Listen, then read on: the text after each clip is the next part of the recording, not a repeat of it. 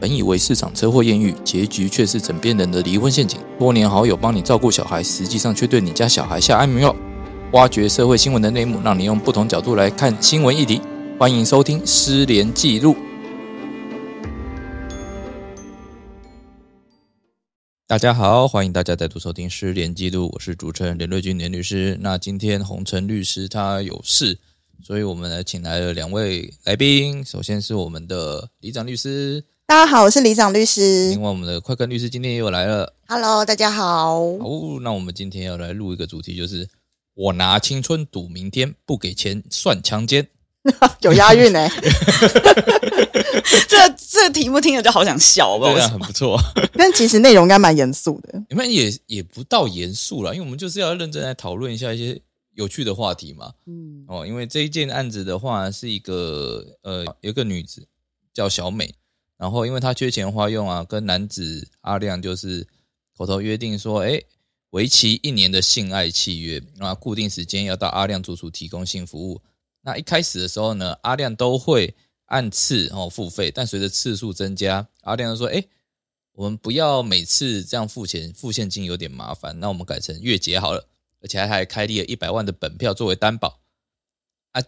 当然不出意外的话，马上就出意外了嘛。那个，因为你开了担保，然后又是月结的，果不其然，阿亮就赖账了。哦，然后女子就很生气，她就拿着本票去法院申请强制执行，那法院也准了。啊，但是男子他却去提告，就提一个债务人异议之诉，然后主张说，哎、我们之间是性爱契约，这违反善良风俗，所以这个原因关系无效。哦，那向法院请求确认本票债权不存在，结果就胜诉了。大家一听到不觉得诶很奇怪吗？我明明女女方这边已经有提供服务了，结果男方这边却可以赖账。哦，这就是所谓那个懂法律跟不懂法律的差别嘛？难道法律都在保护坏人吗？保护懂法律的人，就怎么样操作他的人。是这样。 对那啊，从这个案子很明确啊。那我们先讲一下哈，一些那个民法上面，然后就一些法律上的观念要跟大家讲清楚哦。首先，为什么这个争议的事件里面，为什么男方可以主张说，哎，这个契约是无效的哦？那台湾的法院向来都会认为说，像你这种大家约好了要以呃做一个性交易作为一个代价，哦，就是你拿钱去换人家的性服务的话，那这样的约定是属于有悖于公共秩序或善良风俗啦。哦，因为虽然说我们有开放所谓的性专区，但实际上，呃，我们的地方政府跟中央政府到现在都还没有设置这个东西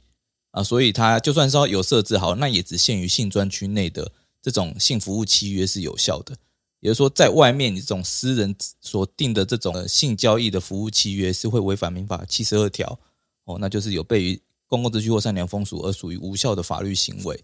那所谓的无效的话，就是致死当然绝对无效哦。也就是说，虽然女方也给了哦她的服务啊，男方啊你原本约定要付钱，但你没有付哦，那抱歉，因为你们行为是法律行为契约是无效的，所以他这一部分的话，呃，男方的确可以不用给钱。另外一个是所谓的本票裁定嘛。哦，那其实本票裁定的话，我们会讲到，大家有没有去书局买过所谓的商业本票？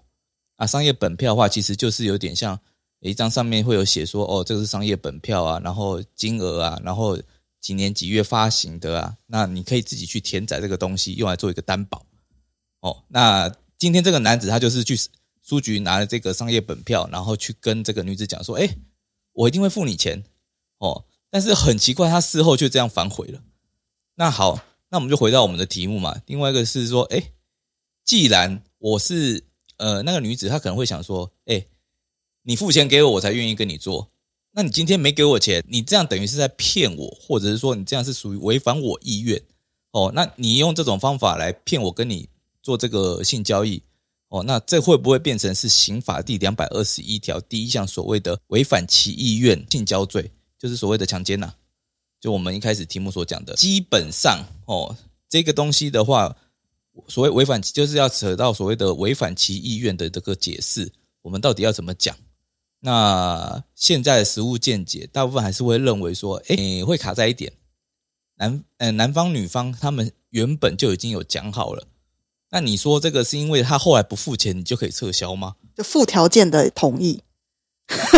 有点不太对我吧的意愿是附条件的同意，没有啦，刑法上的意愿好像跟我们就是那种附条件是不太一样的啦。应该是说我们不能把它很当然认为说是用民法的那个意思对表示对来解释，没办法，对，嗯，但是这可能会跳太快。那最简单一个想法就是说，哎、如果真的这样成立的话，好，以后你跟那个呃，就是说这种呃私底下的那种性服务契约嘛，性交易服务契约嘛，那女方只要没拿到钱，难道通通都变强奸吗？或者是女方只要没拿到足够的钱，呃，对啊，这怎么这个办意愿全部都撤销的话，所以所以对不这对点就扯到一个一个很重要的问题嘛，就是说，哎，法官他可能会注意到，如果这样都会成立的话，那你这样还不如就直接让契约有效啊，啊契约有效，它反而还不会变成强奸。其实我蛮赞同你后面这个讲法的，我觉得其实契约应该要有效， 食色性也嘛，对不对？吃饭的契约都成立了，我知道， 挑战法院的。对我现在公然挑战，靠你啦，等你啦，我我在反正我在本系列节目当中向来就是扮演挑战法院的角 色，很好啊，很好啊，所以我绝对不会公布我真实的姓名。我我可以帮帮你 不用跟大家不用不用讲不用客气。对啊，所以刑法上的意愿确实没有办法这样解释啊。对了，因为其实大部分的，因为这个会扯牵扯到一个东西，就是所谓的民事债务不履行跟所谓的诈术，你要怎么区分呢、哦，因为你要讲说、呃这个是诈术，所以我把它撤销，但好像也不太对嘛，因为你们先前的确是有这个合意存在嘛，只是说你要求要要人家给钱。哦，那可能法院就基于这一点，也不通常也不会认为说这个叫做违反其意愿的行为。那最后一个我们可以讲的就是说，诶，男方如果他一开始很奇怪嘛，你就说他如果一开始就明知道说哦这样的契约是无效的，然后还去骗这一个女子，骗这个他小有没有美诈欺故意？对，这个有可能会构成所谓的诈欺故意，就是所谓的诈欺得利罪。嗯，哦，那这其实会有一个隐藏的东西，就是说，呃，台湾地区，呃，你所谓的利益有没有包括这种性交易、性服务的利益？就是说利益它到底要不要受到合法性的规范，对还是纯粹就是享有利益？我管它合法还违法都算利益。对，所以大家注意，就是说这一点哦，你如果去网络上找，你很很容易会查到大陆那边的见解。哦，大陆那边的见解是因为我们认知作战已经被渗透了吗不？是 是大陆那边的资料可能呃，因为人多，所以他们资料相对也多，哦就是它出现频率就高啦。，对对对对啊、哦大陆那边见解他会怎么跟你讲？基于法统一性嘛，哦，你这边你一方面讲说他违法，另外一面又说这个利益应该要保护，这样不对哦。所以说，既然这个性交易我们认为是违反善良风俗的，那它不应该被视为是一个利益，这是大陆的讲法哦。那台湾的法院他怎么讲？台湾就是说，这个性交易服务也具备财产交易价值啊，我们看的是客观的价值啊。啊，如果说你都愿意花，而且你先前还愿意花钱去买。哦，那不就证明说这的确是一个利益嘛？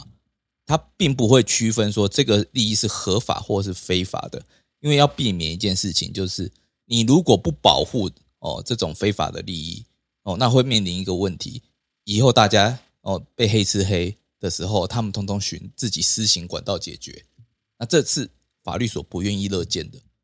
那哦，最后、是是怕法院没有人要用，然后没有要缴裁判费的意思吗？ 不是刑事哪来的裁判费、啊？哦，对哦，裁 没也没有裁判费哦。所对以，他、哦他也不是在鼓励，但他就是跟你讲说，好，今天我避免呃事情越越闹越大，哦，越闹越糟，嗯所以我才说这个事情我们也我会们还是用法院来解决啦。对我们也会管。嗯，那有的人可能会问说，那好，那如果说是那种毒品黑吃黑怎么办？或是赌债，我我通常讲毒品，你知道为什么？哼，因为贩毒的话罪更重，所以不会有人傻到去承认这件事情。哦，呃，他们也不太会利用法院， 所以他们连承认都不承认就对了。他说没有没有，我们不是那件事情，嗯呃 我们是别的事情。对，那其实我讲到这一些啊，我们就可能来聊一下，就是说，诶，我拿青春赌明天嘛，不给钱算强奸嘛。那就是刚刚扯到那个啊违、反其意愿怎么解释嘛。哦，那如果我们讲到这个的话，其实我们可以更深深入地探讨，就是说，诶，我们以前那个大法官释字六六六号不就在讲那个性专区的合法化？哦，那结果到现在都还没有出来。那就这一个，我们可不可以讲说，哎，行政机关你其实是有所谓的行政怠惰？我觉得怠惰很严重哎、你看六六六是多久以前了？诶民国几年啊？都忘对了，啊，非六常六六这么久吉祥的之数字，我至少， 哎，我记得好像是我考上没多久，他才就出来了。我们考我们我们考试的那几年识字才到七多少而已啊？诶是有到七吗？不是六而已吗？有啦，有到七啦，我记得啦，我有背过七的。对啊，你是应该是后来去考其他的东西才我有我我吧？后来有考其他的东西吗？应该有哦，我记得 我人生考完律师，智商就用完了，后面应该没有再考其他啊，芳疗师嘛， 对啊，就是我们讲到说，哎，你那个当初六六六号解释出来说，哎，那个可能你这个什么罚仓不罚票嘛，哦，那你这样的处罚方式是违法的，对啦违宪的。怎么可以罚仓呢？他们是经济弱势、欸，那后来改成仓嫖都罚，其实大家应该是想仓嫖都不罚没有他啦，他有一个东西，他就直接讲说，好，那你可以设立性专区嘛，这是对人民权益侵害最小的手段嘛，对，呃，然后说，哎，你要规范你可以设立啊你就规范在那里，对啊，然后你对可以说，那结果行政机关就讲说，好，那我就第一个罚哦，还有立法机关他们就一起立一个法，然后就讲说，哎，性专区内的我不罚，性专区外的我两个都罚。但是没有性专区，啊，到目前为止还是没有性专区，那就是中央跟地方互相踢皮球，这个讲说，哎，你地方要设啊，然后你中央出来主导啊。啊，那、我没有钱呐、啊！啊，你那边的就有钱，你赶快你赶快请出来啊，这样子啊！啊，两边踢来踢去，踢了十几年，到现在还没有一个下文。所以大家都跑去荷兰了。对啊，其实我觉得这一块，哎、荷兰哦，荷兰有性专区啊，哦哦，对对，对啊嗯他们所谓红灯区嘛，德国也有啊。日本也有啊，对啊，哦其哦，实哎，蛮日本多哎，地日本方那个都是有性的专区吧吗？？哦，对啊，蛮多都有因为对啊这啊。东西你成本来就是一个日本是合法的吗？日本是合法的啊、哦有带动观光，哦，真的吗？应该可以啊。 那我觉得我们应该跟日本哎对啊，如果不你是做的够引进啊知名的话哦，，还可以做够知名，一个国际品牌就对 了哦那。个日本他一们条街，一哎条龙，对对对，就那个你想要什么这样子哦，有它是一条街哦，好棒！没有我啦下次要去那看。个日本那边的话，有一些是游走模糊地带的，我他哦看们不会出说来是。他们会说哦，我今像那个泡泡那浴，九这妹拍的泡泡浴是这个很好玩。他们嗯讲的是说，哎、泡泡浴是一种特殊的浴场服务，你是进去洗澡的。哼，那至于说小姐跟你发生关系，或是那小你姐用什么帮你洗，不是那就不重要 了不。是对他们而言，重点小姐是你有被洗干净小。小姐是就是提供你服务没有错，但嗯不包括性服务。那如果说你们后面发生了什么嗯哦比较激情的行为的话，对那是你跟小姐之间恋爱关系哦，哦，你们自己私人无限上纲到恋他爱们就关是系。解释成是一个随机的恋爱关系。没错，也有可能不做嘛，对不对？哦哦，他说你反正我有一些费用是说你付这个浴场的费用，嗯啊，有些是我付你付这个小姐的服务费哼哦，但不包括做这件事情。哎， ，OK 啊，。只是你进去那边，然后一个但脱你光，做了什么的话，这就是一个随机的恋爱关系。没这错也没有违法啦，对，没有因违为法，它是恋爱底下产生你情我愿的，所以我觉得大家都要说，其实我们是恋爱。所以其很实多都这样就讲。其实我们包这个啊装就说案就我件们就是恋哎爱，抱歉，台湾这种行不通， 哎哎，这个案件他可以主张他是随机的恋爱吗？不行啊。定时定量到那个时间就爱上那个男人，然后就可走是这其样实子实务上还有很多那种案子是那种就是按摩店的包养啊，对哦，对对对包养，比对如说哎假男跟 B 呃某假男某跟女大学就是生成立一个嗯的包养关系这样。一个月给他十万然，后就说，哎、我们是恋爱，我们是恋爱关系，然后当然也包括了去约会，或者是发生就是哦，因为上床发或生者性什行么为的啊是恋爱的附随的对可能那性，可能就对是可能就是成立了这个包养关系之后，女方可能就说啊，我很忙啊什么的，我就是一个月才出现两次，那男方就会去提告。对，但是通常这种情况，法院就会说，呃，你们这个是这个是恋爱关系，你没有被所以其实今天这个案子，这个女生她就是输在她订合约的时候没有先给律师看过，没有错。因为如果先给我们看嗯我们需要过，讲我们就就是把它定义为恋爱关系就好那了。其实这都还有得救哦，因为你想想看，他就那那个时候男方开了本票，对哎，那本票我们可以转让啊，哦，对不可对以背，书转我让，们背对书不对？转让，背书转让给你拿去贴现嘛，嗯哦，转给黑道啊，没有哎、可是你转让要在到期日之前转，因为如果是期后背书的话，会承受前手的瑕疵、哦。啊没关系，那个是发票嘛，不是？所以这个这有个可能有可能这个就要问过律啊师啊所啦以我们对对开对本票的时候一定要禁止背书转让。对，就是大家知道说，其实你出来做生意，真的还是先问一下，就是说你要开票之前，当然要先问一下，不是你要成立一个啊你要收合约票之也是前很重要啊。对，然后转让之前有没有小一些小小的美感，你要先确认一下。对啊，啊，既然他都已经有开票了，那其实你大可以转让去换钱嘛，拿不回全部的钱，拿回一点钱也好啊。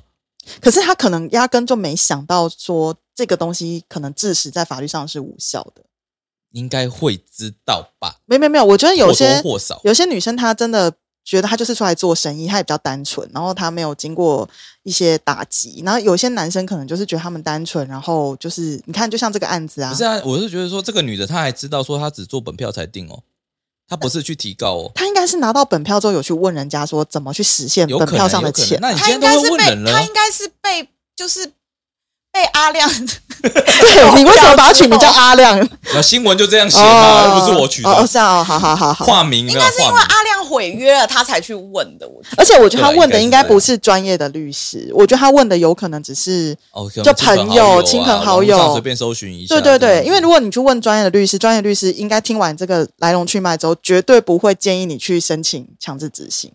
为什么还是会建议他去啊？没有没有没有应该会我们只建会议跟他讲说，你你先把这个票据贴现就好，你钱先拿对对过对，来我们应该会叫他先做一些前其他的动作，然后再去执行。我们不会叫他傻傻就去执行，因为我们会知道对方应该会提出债务人异议之诉啊，对，这有可能啊。对啊那唯一能切断这个就是说，哎，你这个票转到给一个第三善意手第上三人，嗯，对对对嗯啊那可第三能人法院就会就会说，我管你原因是怎样，啊，你就是要付钱给人家，你谁叫你开了这张票？对，所以其实他如果到时候他他在做本票的呃强制执行的时候，他有先去问一个专业的律师的话，我觉得他应该会得到一个比较完整的处理方式啊，就不至于就会上新闻变成这样。可是他真的没救了吗？我我是觉得啦，哈，这个女方她可以考虑一件事情，嗯，要不要上诉？上因为诉男什么方这个行为其实权力滥用我觉哦得有觉得有机会主张，嗯呃，因为明今知明知，因为今天我们当然说，对这个性交易，你这个契约当然是违反善良风俗而无效嘛。对呃，但你这样搞，他前面搞了这么多事情，有点像是下套给人家，你也嗯是一个诈术的形式。那他能不能直接提刑事的诈欺得利？你搞你提诈欺，然后要和解，这也是一个方向，对要啊，和解金。那另外一个方向的话是说，哎，我今天我就是要光明正大的要，哦，我就觉得说，因为你如果去告诈欺得利，对那其实有个风险嘛，人家前面不是没给钱，他说我现在没钱了，后面那一段啊，哦，你怕说那个诈欺故意很难证对，明，你嗯就怎么对了证明说他有故意？他有可能嗯说哼我哼事后真的没钱，那我后面问人之后，我才知道说，哦，原来我可以主张违反善良风俗而无效，有可能。哦哦，那你说我我有我有违反其约啊？没有嘛？我有去骗他，我也没有嘛。嗯哦，那有可能真的两个形式都不成立。那如果我觉得要比较好的方式的话，是说，哎、诶我提了，但结果被不起诉，嗯好，那我去继续打民事、打上诉，然后跟法院讲说，他这样的行为，对哦，摆明就是在讹我，而且他事后知道了，嗯哦，用这样的方式来限制我权利的行使，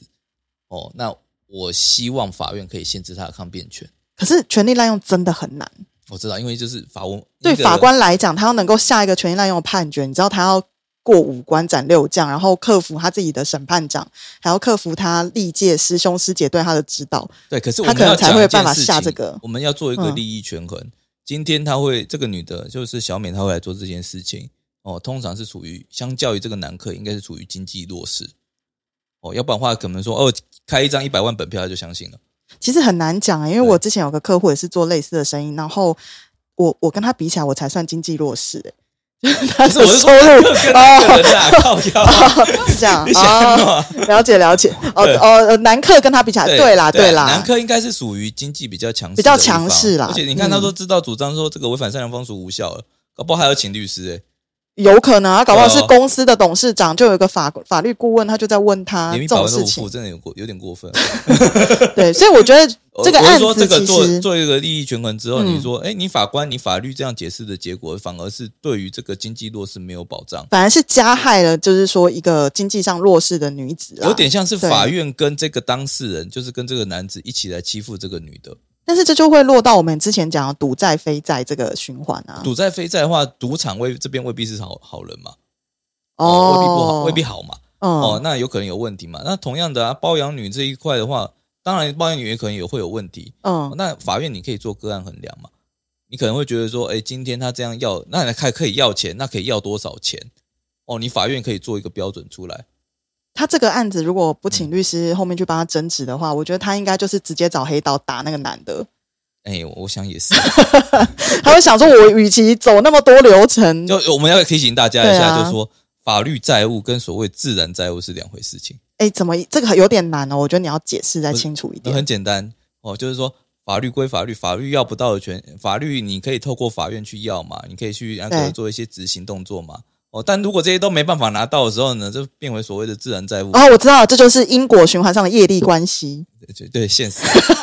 我原本终究要还我原本的。要讲说社会现实，你要顾虑到是社会现实面。你今天你跟人家凹了这一些，哦，啊你还很嚣张，跟人家讲说我怎样，法院判我不用给啊，嗯那、，下场你就知道了。法律不制裁你，不代表你没欠债哦，应该是说，这诶就是自然债务的概念。哎总会，总会有人去帮你要这笔债。哦， 但什么手段我们不好说，我们这这个，因为我们不想被黄标啦， 这里没有黄标，我们这个没有黄标有啊可以。是拿来黄标哦，。好，不好意思，不好意思 啊。我们我们会上那个啊、会 上 YouTube 没有错啊，但哦那个我们通常都是用讲的，所以他也没也不知道我们讲的也不知道我们讲什么，OK，好好，那就好，那就好。对，对啊，他不然，因为我们这样讲完之后，其实大家就会搞清楚嘛，就是说，哎，今天如果我做这个东西，我其实对这些诶包养女而言，他们最保最保险的做法就是我还是跟你收现金，然啊后就暗示不要越级。对啊，按次给付啊，而且还有一个很重要一点，啊那当然那个月结感觉还会被打折哎、是不是？或者他的合约这我应们该都不知道，应该写说他的服务是呃陪伴他的时间，因为陪伴他的时间就是一个比较没有善良风俗这件事的我们可争以议吧讲。清楚，就是说，哎，你今天就是个伴游嘛。哦伴游我们你要找一个律师来帮你哦写，也是一个好好方法。你写一个定型化契约啊。啊哎、其实律师以后帮他那们，个对包养对对，都其写一实下都全部用定型化契约，对。然后还有争议还可以到消消保官那边， 不是啦，这个 这个是消费关系，是不是？这确实是广义的消费 关不是系主。管机关是 谁？我问你一呃下不。现在不好意思，不确定。没有啦，我是说，如果要要弄的话，其实我们可以写嘛，就说，哎，你今天如果说跟他不是单纯就单纯哦，呃，来一个性服务的话，嗯，你还要跟他陪伴，你还要跟他做其他事情，哦，就说，哎，可能就是一个安慰的服务，那这样也可以啊，就说你服务的项目不要故意写得这么违反善良风俗你啊。可以做差异化嘛，对不对？不要说只做这但件是事情啊其嘛。实我觉得最真实的原因应该是说，我们国家对于这个性交易这件事，截至目前为止都没有一个合法的地方让人民去消费，导致不管是从事的人或是有需求的人，他们其实都只能地下化。其实这、哦对这这个才是这件案子它最主要背后要呈现的一个嗯我们想要讲的东西啦。对啊，因为我们你性专区你你不拖了这么设久对，哦十几年的，通通都没有一个那全部的争议都转到地下化，其实对人民来讲也不见得是好事啊。可是我讲到这一个，你们想一下，你愿意你家附近开性专区吗？可以啊，这样过去很方便哎、真的， 我认真的、啊，就像是你家旁边有开小吃街，大家不是都很开心嘛？你下班买个菜都很方便啊我。看到快跟律师好 像一副不可思议的眼神。然后你家对面如果开全但是联你，又不会 去，是不 是不会去啦你。想要去猛男性专区、哦，那可以吗？啊哦那 可以啊很想可以去啊可以。不是这可以我的意思是说，食色性也嘛，这就是人性都会去想要消费的东西。所以就像是你家对面开一家全联，你就会觉得你买菜很方便。那你家对面如果开了一个猛男专区，那就觉得对你整个整个生活的品质提升有莫大帮助啊。那嗯假如你有小孩之后，还会讲这种话吗？会耶，我会跟我小孩说，你要满十八岁再去消费，因为你之前欠下妈妈帮你还，妈妈有点 不愿意，请你有自己的经济能力之后，你再去消费。